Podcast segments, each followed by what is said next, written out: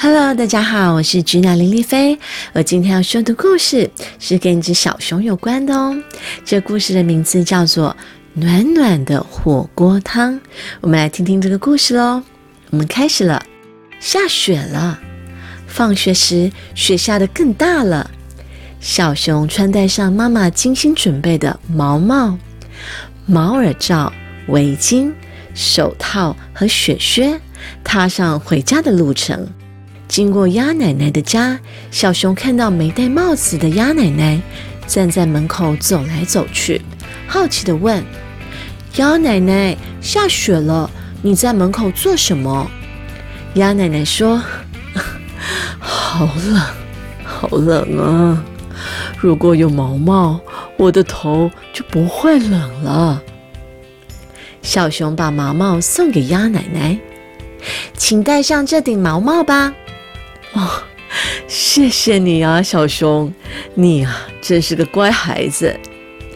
鸭奶奶从屋里拿了一袋玉米送给小熊，小熊拎着一袋玉米继续走。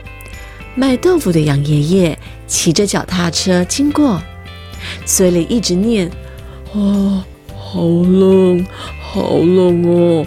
如果有手套，我的手就不会冷了。”小熊追了上去。把手套送给杨爷爷，杨爷爷戴上手套，您的手就不会冷了。啊，谢谢你啊，小熊，你真是个善良的孩子。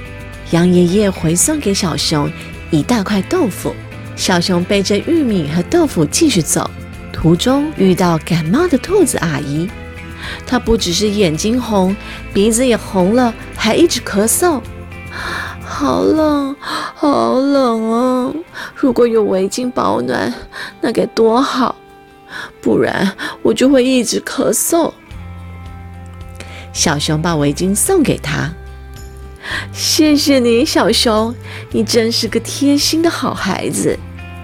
兔子阿姨送给小熊三根萝卜当谢礼。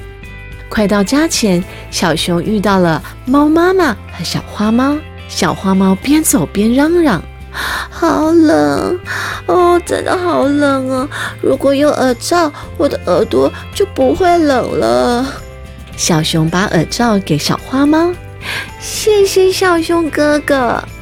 小花猫说：“谢谢你呀，小熊，你真是个好孩子。”猫妈妈送给小熊一袋鱼丸。回到家，小熊一进门就喊：“好冷，好冷！如果有火锅可以吃，我就不会冷了。”谢谢你，小熊，你是个善解人意的好孩子，妈妈好开心。知道小熊把身上保暖的东西全都送给需要的人，熊妈妈微微一笑：“有了这些食材，就可以煮火锅了。”喝了热汤，你就不会冷了。谢谢妈妈。小熊呼噜呼噜的喝着热汤，熊妈妈又开始打毛毛了。The end。小熊真的是一个非常善良而且乐于帮助人的一个好孩子哦。心地很善良，所以呢，他就得到了很多的回报。还有哦，听完了这个故事，我真的也很想吃火锅，因为现在已经渐渐入秋了，就会天气慢慢的转凉，所以小朋友们也可以叫爸爸妈妈帮你准备热乎乎的火锅。